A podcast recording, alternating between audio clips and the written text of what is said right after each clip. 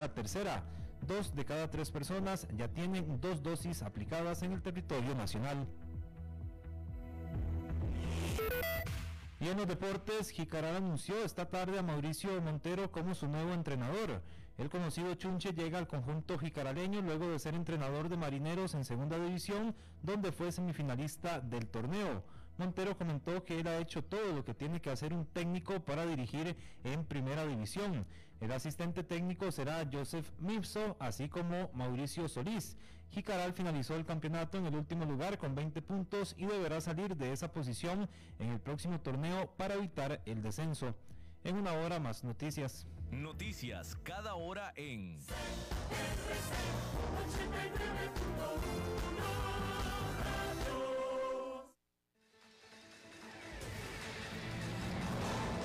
Más noticias en nuestra web, crc891.com. Seguimos en Facebook, Instagram y Twitter como CRC891 Radio y en Telegram como Noticias CRC. Más noticias cada hora.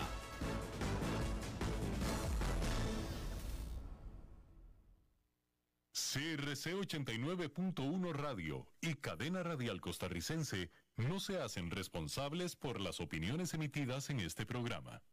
Transcomer, puesto de bolsa de comercio, presenta a las 5 con Alberto Padilla.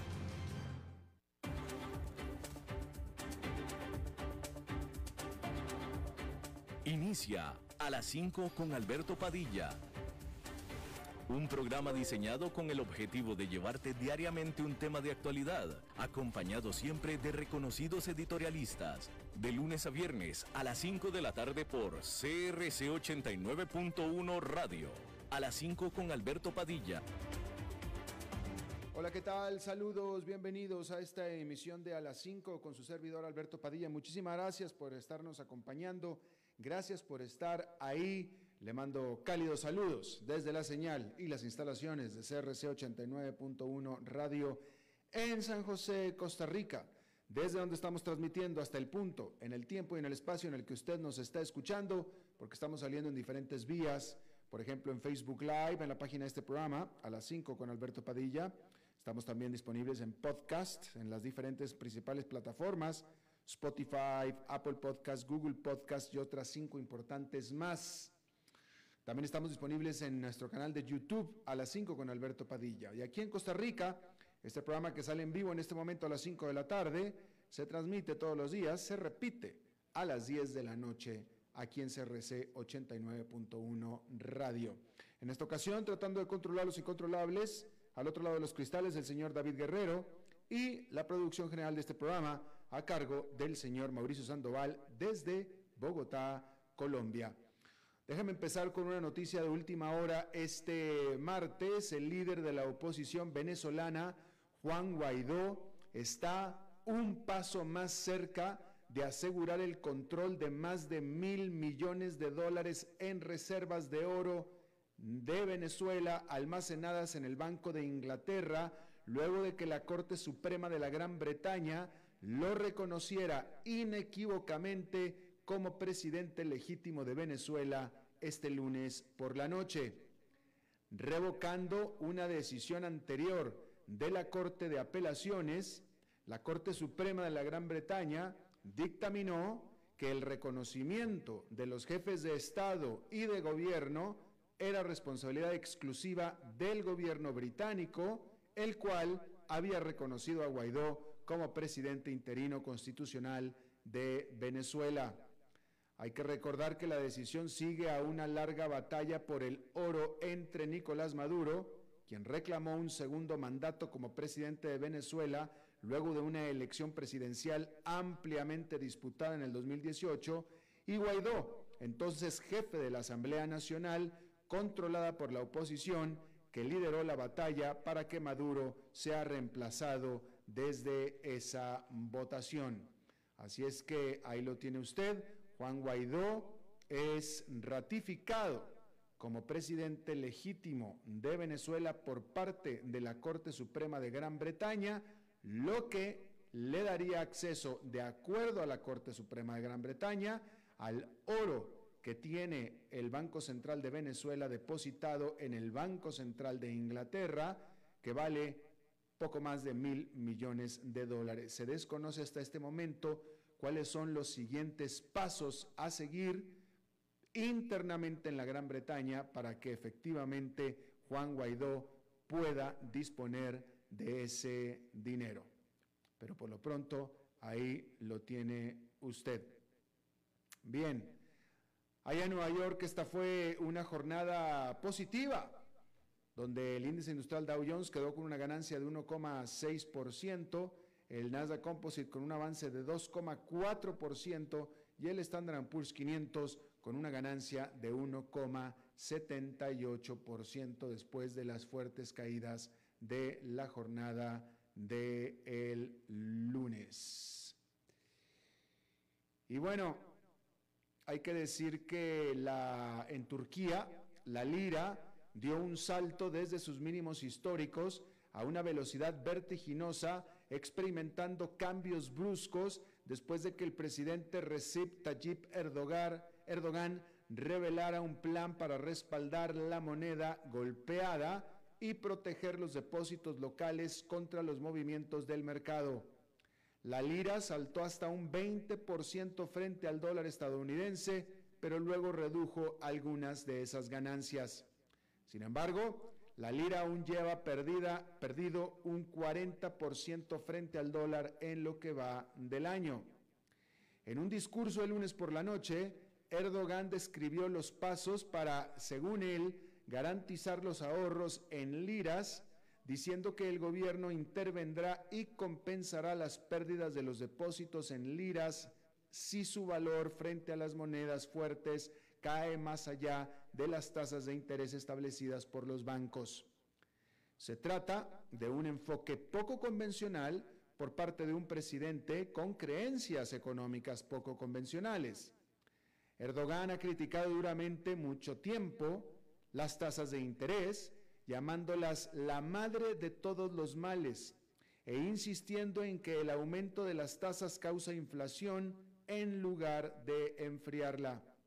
Su negativa desde larga data a subir las tasas para controlar la inflación y su, evidente control sobre la política monetaria del Banco Central han sido, de hecho, la principal causa de la caída histórica de la lira, que la ha visto pasar de menos de 4 por dólar en el 2018 a 18 por dólar esta semana.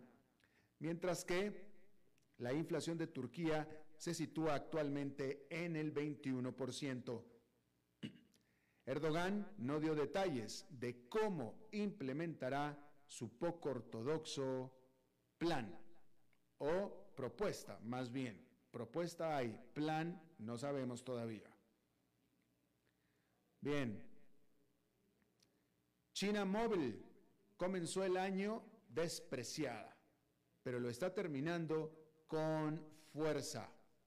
Luego que en enero se viera obligada a abandonar Wall Street, este gigante chino de las telecomunicaciones anunció el martes que espera recaudar hasta 8 mil millones de dólares en la bolsa de valores de Shanghái. De hecho, dijo que espera recaudar 8 mil 800 millones de dólares. En una presentación a la bolsa de valores de Hong Kong, donde sus acciones también cotizan, China Mobile dijo que planea emitir entre 845,7 millones y 972,6 millones de nuevas acciones por casi 9 dólares cada una. Eso la convertiría en una de las ofertas accionarias más grandes del mundo este año, según Refinitiv. De hecho, se confirma que sería la segunda mayor. El masivo debut en Shanghái significa un estelar regreso a casa para China Mobile. La compañía no especificó una fecha de salida a bolsa en su prospecto, pero dijo que planea postularse para comenzar a cotizar lo antes posible. A principios de este año, China Mobile, junto con otras dos firmas de telecomunicaciones estatales chinas, que son China Telecom y China Unicom, fueron expulsadas de la Bolsa de Valores de Nueva York luego que la administración Trump prohibiera la inversión estadounidense en compañías con presuntos vínculos con el ejército chino.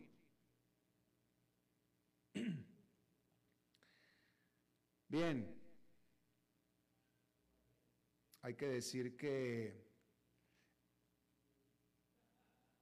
la administración del presidente Biden en Estados Unidos decretó reglas más estrictas para aumentar la eficiencia de los vehículos a combustión, aumentar los estándares de eficiencia.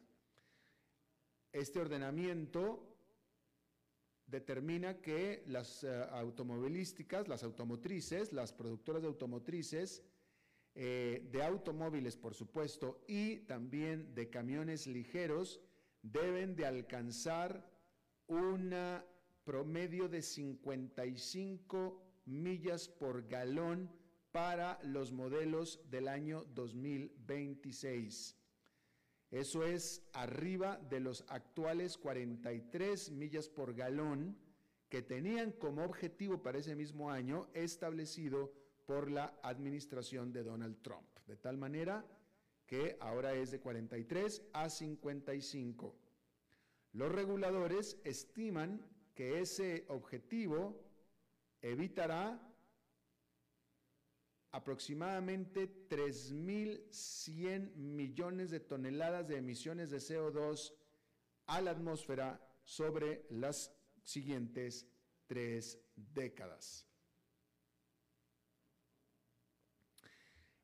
En Egipto, el activista Alaa Abdel Fattah, quien había ganado prominencia, fama en la primavera árabe del 2011, en la cual cayó Hosni Mubarak, que había sido el presidente durante mucho tiempo de Egipto, fue condenado a cinco años de cárcel acusado de diseminar noticias falsas. También un famoso abogado de derechos humanos y un bloguero a ellos se les dio una sentencia de cuatro años por la misma ofensa. Ellos habían sido detenidos en el 2019 después de que se dieran unas extraordinarias, pues no son comunes, protestas antigubernamentales en Egipto. Y por supuesto que grupos en pro de los derechos humanos denunciaron estos veredictos.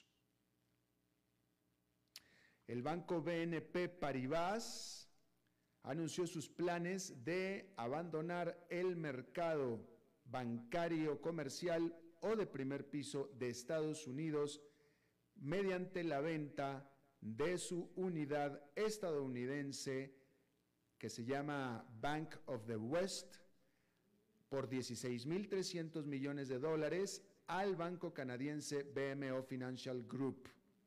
El BNP Paribas es el banco más grande de Francia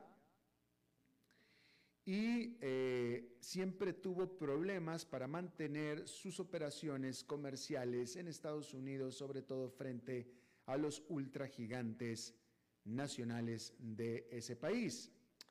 Planea usar estos 16.300 millones de dólares para, eh, de esta venta estos 16.300 que está ingresando, para aumentar su presencia, solidificar su presencia en el mercado europeo y también para financiar una recompra accionaria. El expresidente Donald Trump demandó a la fiscal general de Nueva York, Leticia James, intentando detener la investigación que está haciendo ella como fiscal general sobre los negocios de Donald Trump en Nueva York, que es donde están los negocios de Donald Trump. Y es que resulta que la fiscal James está buscando tener bajo juramento a Donald Trump en enero para hacerle preguntas como parte de la investigación que está teniendo la Fiscalía sobre las empresas de Donald Trump. Hay que decir que el expresidente Trump, quien es famosamente litigoso, vamos a decirlo así, famosamente litigoso, a todo mundo anda demandando, acusó a la fiscal de Nueva York de tratar o de intentar de acosarlo y de intimidarlo. Por supuesto que la oficina de la fiscal calificó esta demanda de Donald Trump como una táctica para retrasar lo que será un inevitable proceso. Bueno, la variante Omicron del, coronavirus es hoy el responsable del 73% de los casos de COVID-19 en todo el país, de acuerdo a el Centro para el Control de Enfermedades.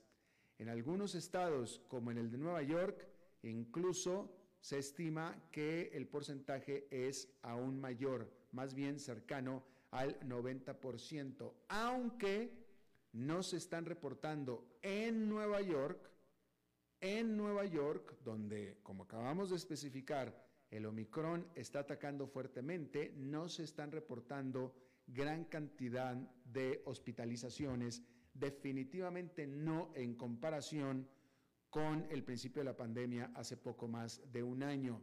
Y esto se atribuye no tanto a que el Omicron no enferme tanto como cualquier otra variante, sino al hecho de que Nueva York es una de las ciudades de Estados Unidos con mayor proporción de vacunados.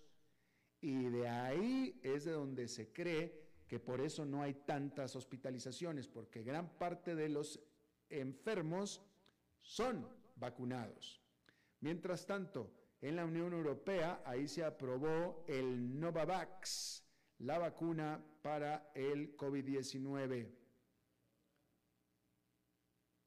que se cree, se considera que tiene una eficacia del 90% en contra de la infección, cuando menos en laboratorio, eh, aunque no se sabe qué tan efectiva es para específicamente la variante Omicron.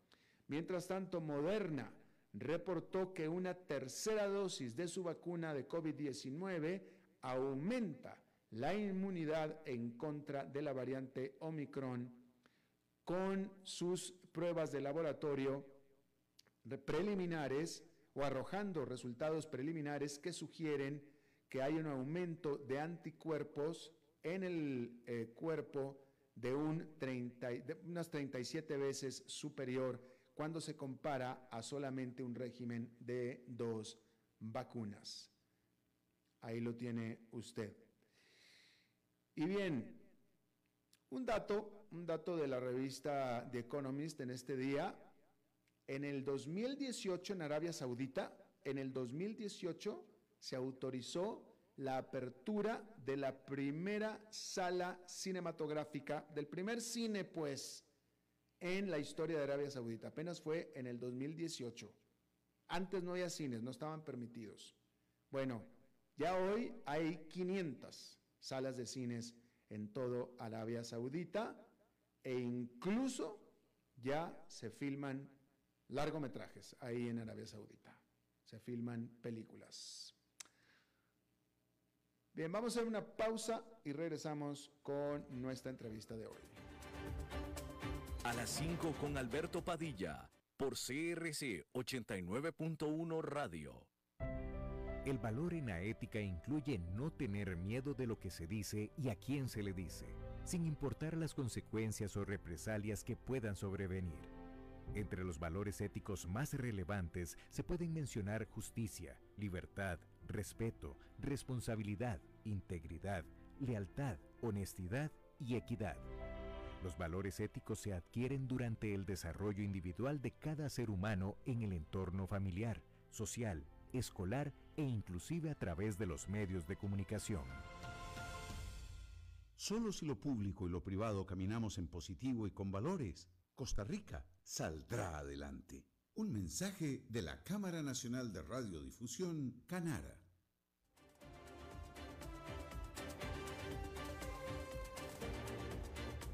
Seguimos escuchando a las 5 con Alberto Padilla. Bien, gracias por continuar con nosotros. Eh, Luis Fleischmann, que es nuestro invitado de hoy, escribió un informe muy interesante esta semana, la semana pasada más bien, lo publicó en el Inter-American Institute for Democracy, el Instituto Interamericano por la Democracia, basado en la Florida. Y ahí, eh, bueno, déjeme, se lo digo, déjeme lo empiezo así desde, desde antes todavía, ¿no? ¿Usted recuerda el atentado contra la AMIA en Argentina, en Buenos Aires, eh, en la década de los noventas, si mal no recuerdo que fue, en la década de los noventas, eh, el siglo pasado? Eh, que no, no ha habido este, este, atentado sobre esta, la mutualista judía en Buenos Aires y siempre se ha señalado a Irán como responsable de este atentado.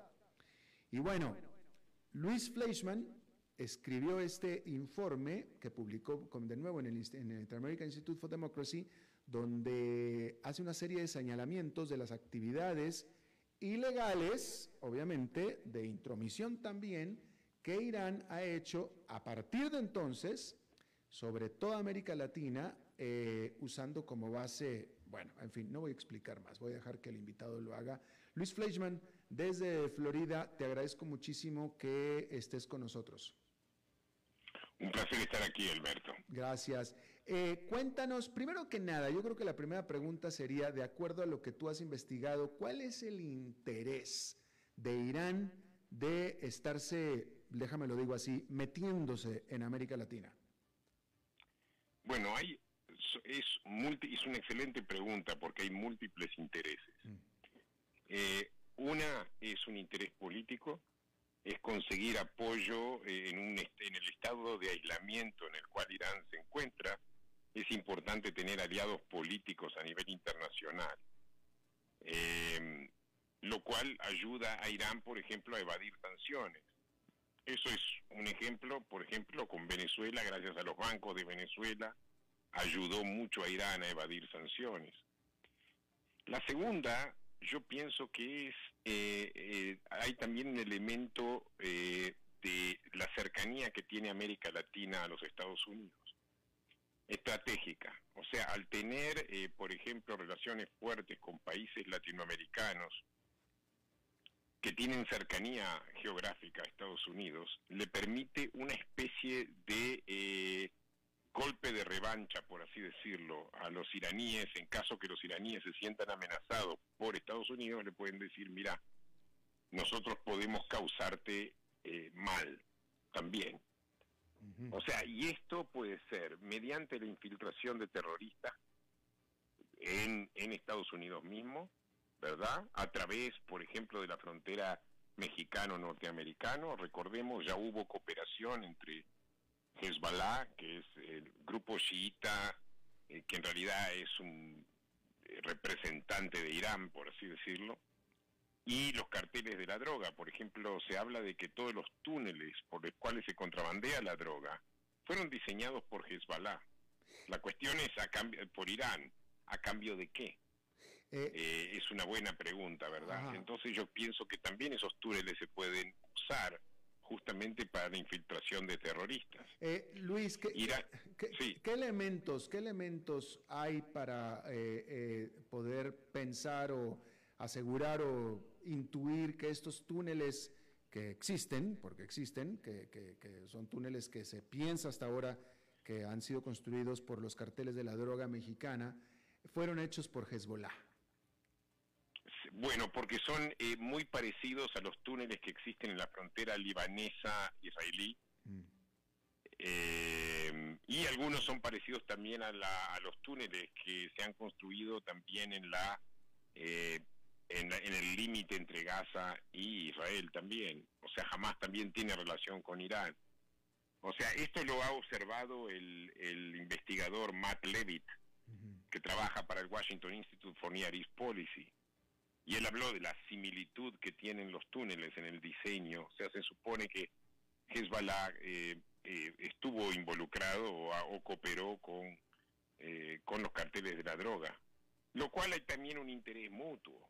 ¿verdad? Porque el cartel de la droga tiene, eh, tiene, tiene como conocimiento estratégico, particularmente, recordemos, los carteles de la droga hacen contrabando hacia Estados Unidos, lo cual dominan varias rutas estratégicas.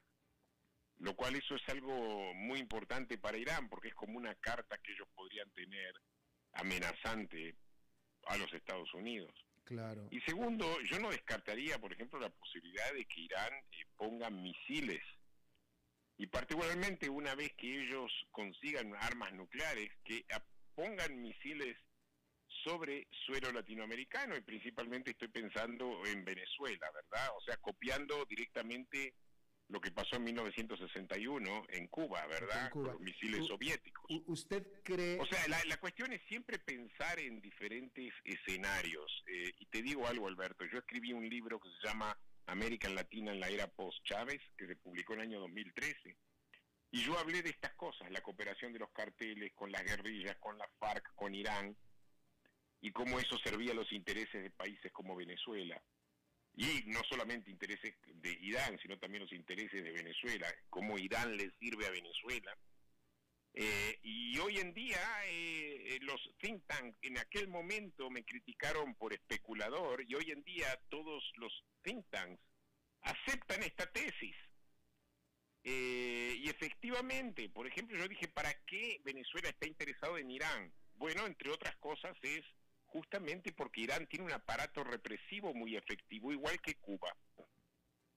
Entonces, los iraníes, eh, a, Venezuela también le conviene la relación con Irán, por, porque saben cómo proteger un régimen autoritario y totalitario, que en realidad es lo que eh, eh, Hugo Chávez buscó desde el principio, ¿verdad? Buscó desde el principio generar un régimen totalitario.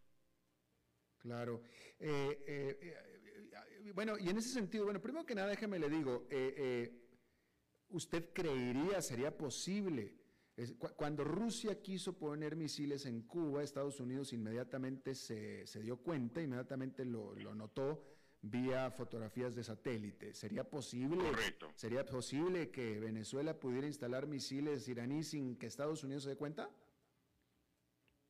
Sin que Estados, se dé cuenta, sin que Estados Unidos se dé cuenta, lo dudo. Pero eh, sí podría instalar.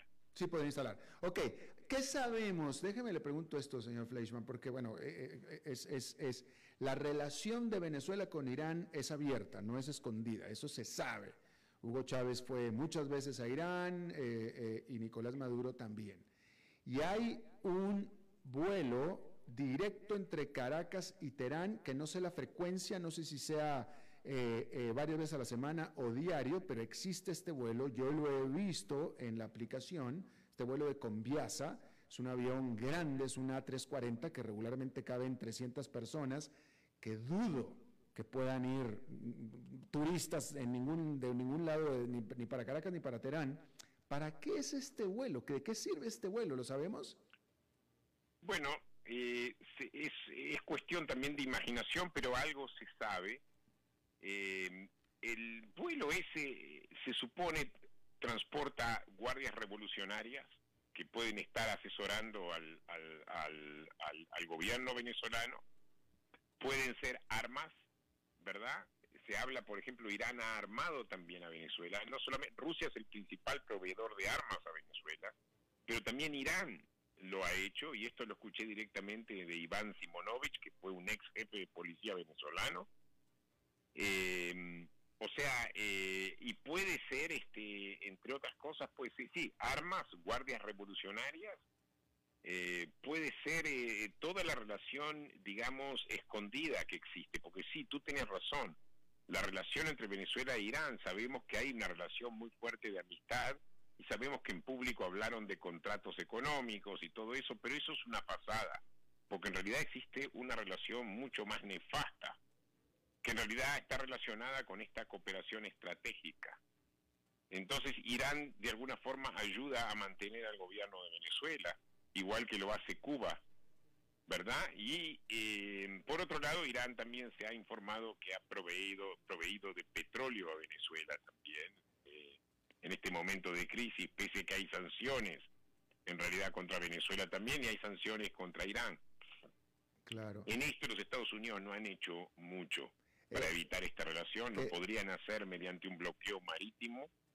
Hasta ahora, digamos, es una idea que yo he escrito sobre ella varias veces, eh, y hubo alguna otra gente que también lo pensó, pero hasta ahora no se ha implementado nada de eso. Eh, justamente era lo, siguiente que le iba a, preguntar sobre Estados Unidos. Eh, Estados Unidos, la pregunta es, ¿será que no está tan, es, decir, ¿será que no ve tanto riesgo, que está bastante a gusto con lo que está viendo, no ve peligro, o es que simplemente está siendo inepto porque no pareciera que esté activamente impidiendo o deteniendo esta relación. No, no, porque eh, eh, estamos, estamos en una situación en Estados Unidos muy, muy particular, Alberto. Eh, Estados Unidos ha sufrido el trauma de dos guerras. O sea, ni en la, en la centro derecha ni en la centro izquierda quieren más guerra, y tampoco la extrema izquierda y la extrema derecha quieren guerra. O sea, Trump tranquilamente dijo, no, no quiero más guerra. Recordemos, Obama trae el trauma de que Estados Unidos tiene una historia de intervenciones y golpes de Estado. No quiero, no quiso saber más nada con ese tipo de cosas. Y obviamente después de la guerra de Irak y Afganistán, eh, no quieren más intervenciones militares donde haya eh, bajas norteamericanas o que Estados Unidos sea percibido simplemente como un monstruo militar. Eh, y esto fue claramente, esta doctrina fue claramente puesta por Obama, pero después vino Donald Trump y recordemos, Donald Trump echa a John Bolton acusándolo de ser un guerrero, de buscar la guerra, cosa que no era verdad. Pero, pero Trump también en su campaña electoral fue totalmente en contra de las intervenciones, incluso el aislacionismo que proponía Donald Trump, el hecho que cada uno se tiene que preocupar por su propia soberanía no intervención en los asuntos de, otros, si bien él sí aprobó sanciones contra Venezuela, eh, la idea de intervenir eh, eh, obviamente no era, no venía al, al, al caso. Ahora, se pueden hacer cosas que no son directamente para intervenir, por ejemplo, bloquear, bloquear los puertos venezolanos, o sea, controlar qué es lo que entra y qué es lo que sale de ahí. ¿verdad? Incluyendo, digamos, los barcos iraníes. O sea, iraní, y los iraníes cuentan con barcos que viajan por todos lados y transportan de todo, incluyendo crimen. ¿Verdad? incluyendo drogas, eh, incluyendo armas, incluyendo guardias revolucionarias, todo eso. Señor Fleischman, Yo no veo ninguna razón por el cual, ¿qué se puede decir? Que un bloqueo naval, por ejemplo, es un acto de guerra. Bueno, pero ¿quién va a pelear en contra de Estados Unidos? Eh, eh, hubo un Ni siquiera los chinos o los rusos harían eso. Hubo un caso reciente de un presunto buque iraní que se dirigía hacia presuntamente Caracas y que fue devuelto, que se dio la media vuelta, ¿no es cierto? Sí. Ese, que, es, eso, ¿qué, ¿Qué fue? ¿Qué sabemos de ese caso? Bueno, lo que pasa es que fue denunciado y yo pienso que no sé exactamente las circunstancias pero volvieron justamente por la crítica. Obviamente, eh, yo pienso que lo, que pasó fue que Irán quizás se haya, haya tenido miedo de las repercusiones, o quizá Venezuela haya tenido miedo de alguna intervención militar a raíz de eso. Claro.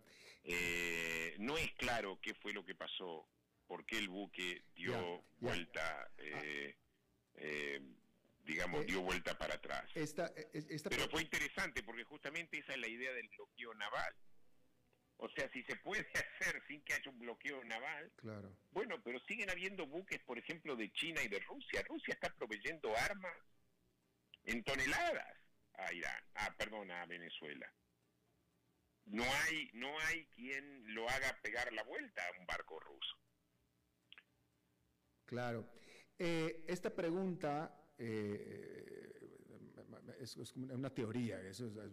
Aquí voy, a echar a, volar mi imaginación y déjeme le pregunto esto, en, eh, más bien planteando cuál es la posibilidad de que esto pudiera ser así. Si se supone que, como sabemos y como suponemos, que Venezuela es un narcoestado, donde supuestamente los carteles de la droga o los principales oficiales del gobierno de Venezuela son varones de la droga, ¿qué impediría que este vuelo oficial de Conviasa que existe entre Caracas y Teherán fuera usado, entre otras cosas, como hemos estado hablando aquí, que podemos imaginarnos nada más, para transportar droga a Teherán y traer plata para acá?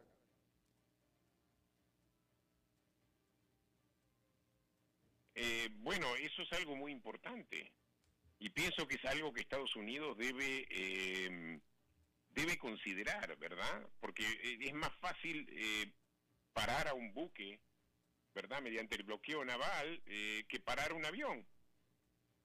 es algo este, muy muy importante, pero como yo tú bien dijiste, creo que es algo donde Estados Unidos ya no se quiere no quiere meterse tanto.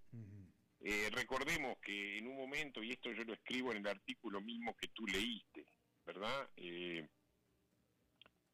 que em, hubo un caso donde eh, la DEA denunció un complot donde Estados Unidos, donde Irán estaba metido en un, en un, en un, estaba involucrado en un, en un negocio de drogas eh, que eran drogas que se vendían y que estaban en combinación con Venezuela, se vendían en Estados Unidos y después Irán lo blanqueaba el mismo Estados Unidos mediante la compra de autos. La DEA descubrió ese complot. Y el gobierno norteamericano en aquel momento, como estaban interesados en un acuerdo nuclear con Irán, eh, decidieron taparlo y no seguirlo. Y la DEA recibió órdenes de no seguir esa investigación. Esto fue en el año 2017, ¿verdad? Ahora, eh, el acuerdo nuclear fue en el año 2015, pero en el 2017 salió esta información de que esto había pasado antes del acuerdo nuclear. O sea, puede ser también que en este momento Estados Unidos busque no provocar a Irán para poder volver a restaurar el acuerdo nuclear con Irán. Claro. Y usted también escribió aquí, y, y bueno, usted está citando eventos pasados, eh, en el 2007, un miembro de Hezbollah apostado en Guyana intentó llevar a cabo un atentado terrorista en el aeropuerto de Kennedy. Y en el 2011, y en el 2011 Irán intentó asesinar al embajador saudí en Washington con la ayuda de miembros de los Zetas, es decir, del cartel mexicano. Esto, ¿Todo esto se documentó en su tiempo? ¿Todo esto fue de, de dominio público? Sí, todo esto fue documentado. Yo creo que yo lo tengo, eh, lo tengo ahí, sí, lo tengo, fue en su momento documentado, fue informado.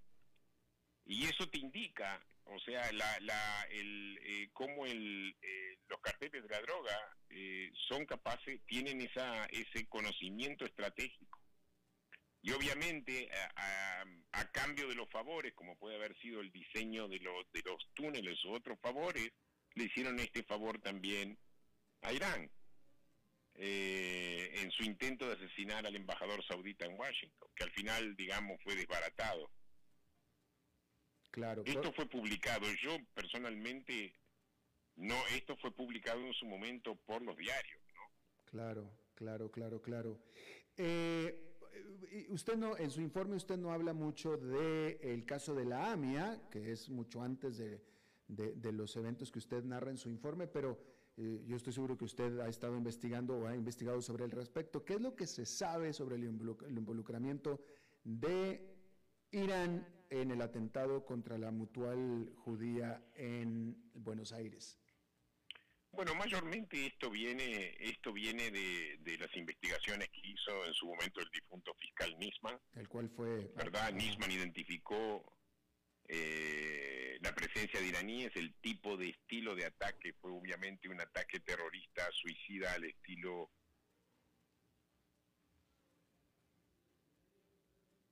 Va. ¿Qué pasó? ¿Perdimos la señal? ¿Se quedó congelado? Bueno, pues ahí está, eso fue lo que pasó con la señal. Este, bien, desafortunadamente perdimos la eh, comunicación. Eh, no, no, no, no, porque ya estábamos sobre tiempos. Este, de todos era, era ya la última pregunta y evidentemente perdimos la, comunicación con eh, el señor eh. Bueno, pues ahí está, le agradezco muchísimo. Este era Luis Fleischmann. Él trabajó en el sistema de federaciones judías de Norteamérica durante casi tres décadas y tanto en la Federación Judía del Condado de Palm Beach, Florida, como en la Nueva Jersey. Eh, y bueno, pues en fin, eh, escribió este informe muy interesante que le estaba yo eh, relacionando, que se llama Irán y el crimen organizado en América Latina, publicado en Inter-American Institute for Democracy, que lo puede encontrar en interdemocratic.org. intdemocratic.org Vamos a hacer una pausa y regresamos con más.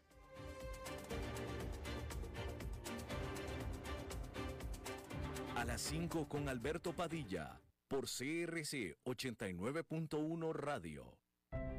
El valor en la ética incluye no tener miedo de lo que se dice y a quién se le dice, sin importar las consecuencias o represalias que puedan sobrevenir.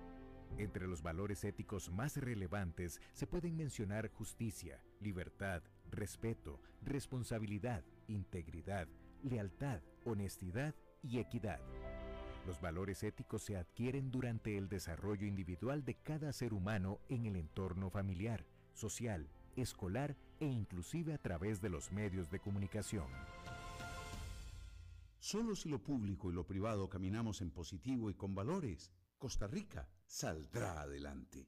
Un mensaje de la Cámara Nacional de Radiodifusión, Canara. Desde los verdes bosques de nuestra montaña nos llega agua Cerros de la Riva, agua fresca de manantial que te permitirá vivir en equilibrio, proteger tu salud y la de tu familia, libre de sustancias químicas, envasada sin alterar su naturaleza a 2.000 metros de altura. Agua Cerros de la Riva, naturalmente neutral. Búscanos como cerrosdelarriba.gmail.com Llámanos al 8374-3229. Cerros de la Riva, Live Spring Water.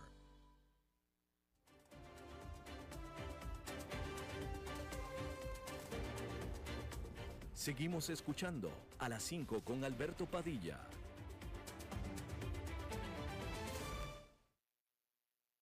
Nosotros informarle que los dos fabricantes de aviones comerciales más grandes del mundo le están pidiendo a la administración Biden que retrase el lanzamiento del servicio celular 5G, o sea, 5G, programado para el próximo mes. El director ejecutivo de Boeing, David Calhoun, y el director ejecutivo de Airbus de las Américas, Jeffrey Knittel, enviaron una carta al secretario del Transporte, Pete Buttigieg, para decirle que el lanzamiento del 5 de enero podría causar interferencias que podrían afectar negativamente la capacidad de las aeronaves para operar de manera segura. Se trata de específicamente los instrumentos conocidos como radioaltímetros que los pilotos de aviones comerciales necesitan para realizar aterrizajes seguros en condiciones de baja visibilidad. Un análisis de la industria dice que la interferencia podría afectar a cientos de miles de vuelos cada año retrasando los vuelos o provocando que se desvíen de sus rutas. Los directores ejecutivos dicen que han desarrollado una nueva propuesta para limitar el poder de las transmisiones 5G cerca de los aeropuertos y piden a la administración de Biden que trabaje con la Comisión Federal de Comunicaciones para adoptar dicho plan. A principios de este mes, la Administración Federal de Aviación anunció una nueva regla que prohíbe a los pilotos usar el aterrizaje automático y otros ciertos sistemas de vuelo en altitudes bajas donde las señales inalámbricas 5G podrían interferir con los instrumentos a bordo que miden la distancia del avión al suelo. La regla, que afecta a más de 6.800 aviones estadounidenses y a decenas de fabricantes de aviones, podría provocar interrupciones en algunas rutas de vuelo que implican condiciones de baja visibilidad. Existe un riesgo potencial, dijo la FAA, de que las señales 5G puedan dar lugar a lecturas erróneas que puede hacer que volar sea inseguro en estas condiciones. Al caracterizar las órdenes como urgentes, la FAA pasó por alto el típico proceso de retroalimentación del público cuando emite alguna regla restrictiva. Y bien, Déjeme eh, comentarle que, a ver, déjeme, le comento. Fíjese, esta, esto, esto es interesante. nada más que me déjeme aquí, la, la tengo traspapelada. ¿Dónde está? Bien. Ok. Esto es, mucho, se ha acusado, mucho se ha acusado y siempre se ha pensado y siempre se ha señalado que los grandes millonarios son los que menos impuestos pagan.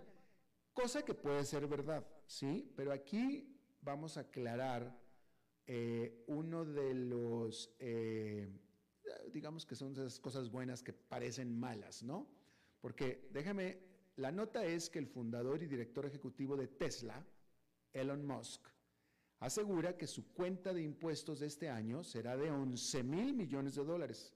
Él va a pagar 11 mil millones de dólares en impuestos. Y tiene razón, pues las declaraciones que ha hecho ante la Comisión de Bolsa de Valores sobre sus recientes operaciones bursátiles respaldan esa enorme cifra.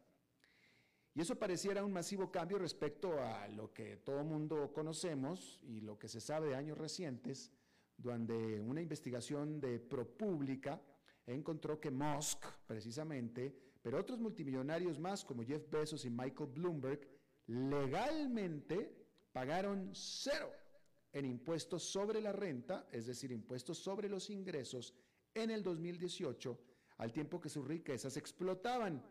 Y por supuesto, legalmente. Entonces, ¿cómo es que cero se convirtió de pronto en 11 mil millones de dólares? Bueno, pues es que Musk, como tantos otros, no ganan un salario per se, no ganan un salario en efectivo, tampoco ganan bonificación, ellos no reciben dinero. En cambio, se les paga a través de opciones sobre acciones lo que les da derecho a comprar acciones, en este caso de Tesla, al precio de mercado cuando se emiten las opciones, es decir, a lo que valen las acciones cuando se emiten las opciones, pero probablemente muy por debajo de su valor en el momento en el que se ejercen esas opciones, en el caso de que las opciones o que las acciones ganaron de precio, ¿sí? A usted le dan una opción para comprar acciones a 15 dólares cuando esta opción venza en el 2025. Si esas acciones ganan, eh, valen más de 15 dólares, usted ganó, ganó mucho dinero. Si valen menos, pues perdió. Entonces no las ejerce las opciones, no las ejerce. Pero si sí las ejerce, entonces ganó dinero. ¿Sí?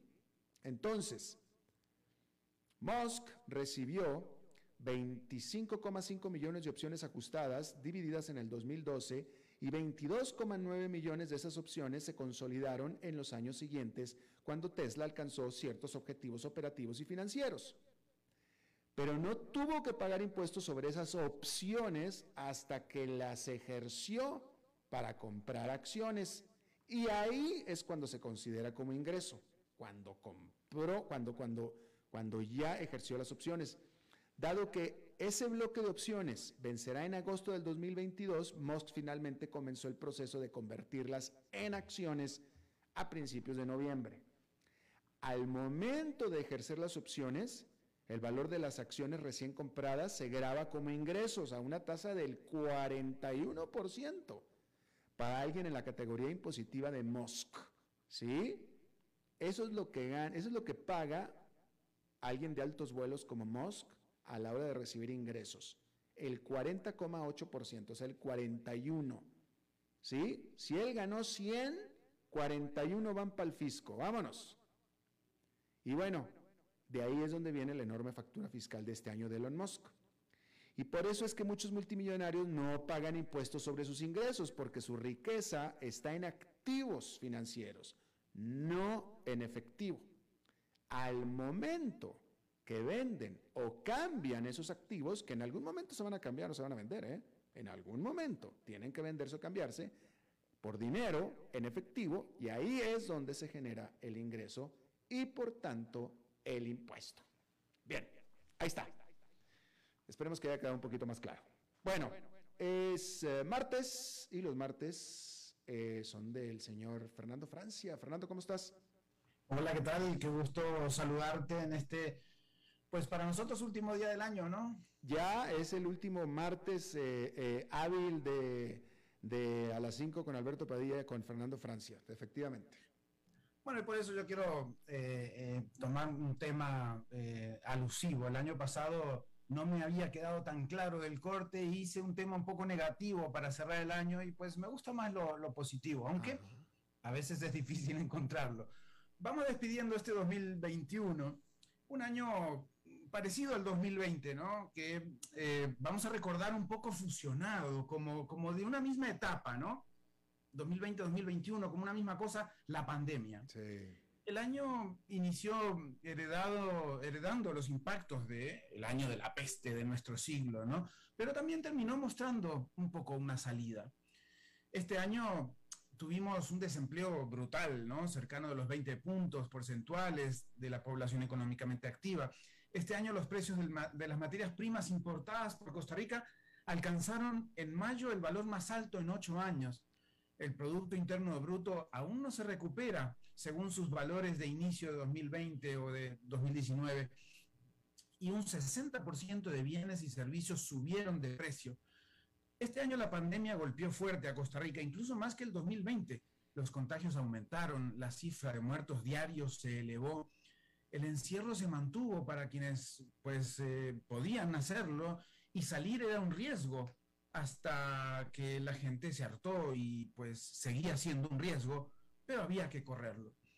Se cerraron emprendimientos, se cancelaron otros, se detuvieron iniciativas que buscaban mejorar nuestro entorno. Todo esto y mucho más sucedió en 2021. Ustedes lo saben bien porque lo vivieron junto conmigo. Pero estos números fríos ni siquiera muestran el drama que mucha gente vivió este año. Sí, también en 2020, pero como dije, parece el mismo, parece uno solo. Al menos creo que así quedará en el recuerdo. La pandemia está lejos de irse, quizás no, no se irá nunca y viviremos así por muchos años más. Quizás no con las medidas más drásticas, pero sí con algunas que vinieron y se quedarán, como las mascarillas y los saludos más a distancia que de abrazo. Pero Vos y yo sabemos que 2021 también podemos verlo como el año del inicio del retorno de los infiernos. El desempleo de esos 20 puntos ya bajó a 15. Sigue siendo alarmante, claro, pero en mejoría. Los precios de materias primas ya se van acomodando, aunque golpeadas por la crisis del transporte y los contenedores. El Producto Interno Bruto subió un puntito y fracción, 1.7. Vivimos algunos días sin muertes por COVID, y se notaba la mejoría general de la población. Muchos emprendimientos volvieron a abrir y con eso mucha gente volvió a respirar. Se eliminó gran parte de las restricciones y todos comenzamos a movernos más por la ciudad, por el campo, por las montañas, por las playas. Algunos, como vos, Alberto, volvieron a viajar. Fue el año de las vacunas también, ¿no? Que iniciaron a finales del 2020, pero eh, casi 8 millones de dosis aplicadas en Costa Rica. Podemos convenir que en términos generales parece que presenciamos lo peor y el inicio de lo mejor en este estado pandémico y pospandémico en el que viviremos en gran parte del siglo que transitamos. Veámoslo de manera positiva. Si 2020 no existió, o muchos quisimos dejarlo en el olvido diciendo año pasado al 2019, este año que despedimos deberíamos recordarlo separado de ese aparentemente inexistente año como el inicio de una nueva era. Para algunas personas o sociedades esa nueva era puede ser un nuevo comienzo político, para otros un libro escrito y publicado, tres en mi caso este año 2021, pero para algunos un nuevo trabajo, para otras personas volver a respirar, vaya importante, para otras tristemente pasar al estado eterno de la sonrisa del recuerdo. Pero aún con todo lo terrible que mucha gente vivió, está en nosotros seguir viendo el mundo con ojos de entusiasmo y de asombro y con la sonrisa de que siempre hay un lado brillante, un lado nuevo, un lado positivo, un lado que nos permite ser y sonreír. Sin desterrar ni olvidar lo trágico, ¿con qué cara veremos este 2022? Elijamos lo positivo y, y lo entusiasta, que para los pesimistas la realidad alcanza. La felicidad debe ser siempre el, objeto, el objetivo fundamental de lo que hacemos en lo personal y en lo colectivo, sobre todo la felicidad colectiva. No lo olvidemos, sin importar en el lugar en el que estamos, Alberto. Interesante, interesante reflexión, eh, Fernando, muchísimas gracias. Y eh, efectivamente, bueno, tú y yo estamos basados aquí en Costa Rica. Este, yo, aquí tuvimos, como tú sabes, un encierro brutal y una, un confinamiento brutal y una afectación brutal a la economía. Eh, eh, y me tocó viajar eh, a México el año pasado y a Estados Unidos este año conforme aquellas economías se iban abriendo. Y, me llamó mucho la atención que yo percibí un sentimiento como de euforia en las poblaciones, en, Guadalajara en este caso, donde fui, eh, eh, y en Atlanta, en Estados Unidos. La gente afuera, la gente como con euforia. Y esto te lo comento porque me está pareciendo que aquí en Costa Rica, que todavía, que apenas, que Costa Rica tardó en este proceso en abrir, eh, en este diciembre, no sé si te parece, pero yo veo a la gente como eufórica, está el tráfico, de las presas, como dicen aquí, el tráfico, todo el mundo está en la calle, todos eh, todo está lleno, no me imagino, no me quiero meter a un centro comercial, pero no me quiero ni acercar. Este, se me ocurrió fijarme más o menos para pasar fin de año con mis hijos en alguna playa. En primer lugar, no había reservaciones, todo estaba lleno. Entonces, no sé, me parece como que hay un sentimiento de euforia aquí entre los ticos. Lo hay, lo hay. No hay mal que dure 100 años ni cuerpo que lo resista, dicen, ¿no? Y entonces los chicos estamos en esa, ¿no? En, tratar de, salir un poco de, esa, eh, de ese encierro eh, literal que tuvimos un tiempo y de encierro también mental eh, y, de encierro, pues, de todo tipo que vivimos un poco y del distanciamiento que, vivimos obligados y, por, por precauciones, pero que al final y al cabo en diciembre eh, todo tenía que explotar un poco. Pero ojo, porque también es la conducta normal de los diciembres. El año pasado también, un diciembre habían playas este, llenas de gente y, y, de alguna manera es un poco la reacción ante un año complicado, ¿no? Pero por eso digo yo que al final siempre podemos ver un poco el lado positivo. De alguna manera, tocar fondo, si puede llamarse así, tocar fondo es eh, eh, una forma de, levantarse, ¿no? No sé si habremos tocado fondo realmente en Costa Rica, porque siempre en Costa Rica las, lo, que duele no duele tanto, lo que afecta no afecta tanto como otros países de la región, y a veces también la euforia tampoco es tanta, pero vivimos en ese medio permanente aquí en Costa Rica que, lo, hace, es, lo hace especial al país, lo hace lindo eh, y también eh, lo hace posible de, vivir aquí eh, alegremente, de, tratar de ver lo positivo, ¿no? Claro, claro. Y bueno, y hablando específicamente de Costa Rica, eh, vamos a ver, digo, porque dentro de todo esto resulta que la pandemia todavía no pasa. Y ahora resulta que está el Omicron, ¿no? Pero hablando específicamente de Costa Rica, país que tiene una alta tasa de vacunación, y lo, lo dije más temprano en el programa, eh, en, eh, por lo que estamos entendiendo y viendo del Omicron, estaba diciendo que en Estados Unidos eh, se, se, estima que hoy en día la, hasta el 90% de los nuevos contagios en la ciudad de Nueva York son de Omicron.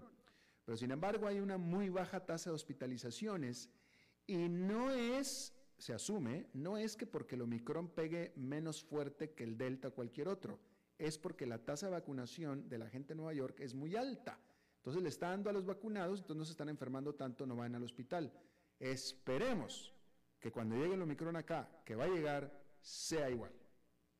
Sí, como decías ayer, creo, lo que vive Europa es lo que vamos a vivir unos meses después nosotros, o, o en Costa Rica, como todo es un poco más lento, en el sentido, por dicha, de los impactos, eh, porque tenemos un seguro de salud eh, bastante eh, universal, si se quiere decir así, que tenemos una serie de condiciones, bueno, poca población también, poca densidad en algunas partes, y eso nos permite pues escaparnos un poco de la lógica directa, ¿no? Pero claro que va a venir, ya, ya vino el Omicron y nos va a, a, empezar a contagiar, que dicen que claro, se esparce más rápido, aunque menos letal, sobre todo por la vacunación no, soy yo el especialista para este tema, pero eh, creo que el 2022 no va a ser del impacto del 2021, o espero, yo cambiaría el verbo espero que no sea eh, el impacto del 2021 ni del 2020 para todos nuestros países, pero obviamente aquí en el país donde nosotros eh, transitamos, vivimos y nos alegramos, tampoco sea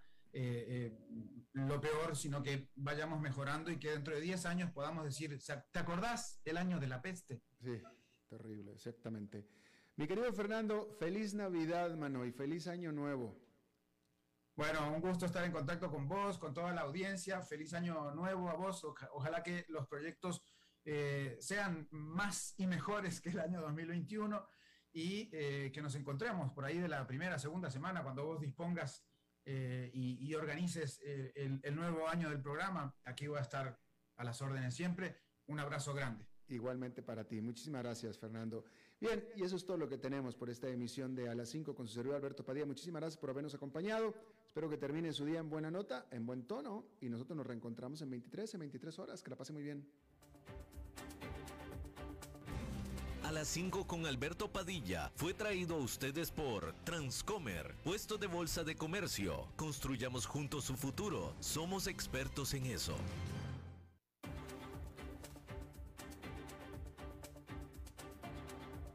Concluye a las 5 con Alberto Padilla. Un programa diseñado con el objetivo de llevarte diariamente un tema de actualidad, acompañado siempre de reconocidos editorialistas, de lunes a viernes a las 5 de la tarde por CRC 89.1 Radio, a las 5 con Alberto Padilla.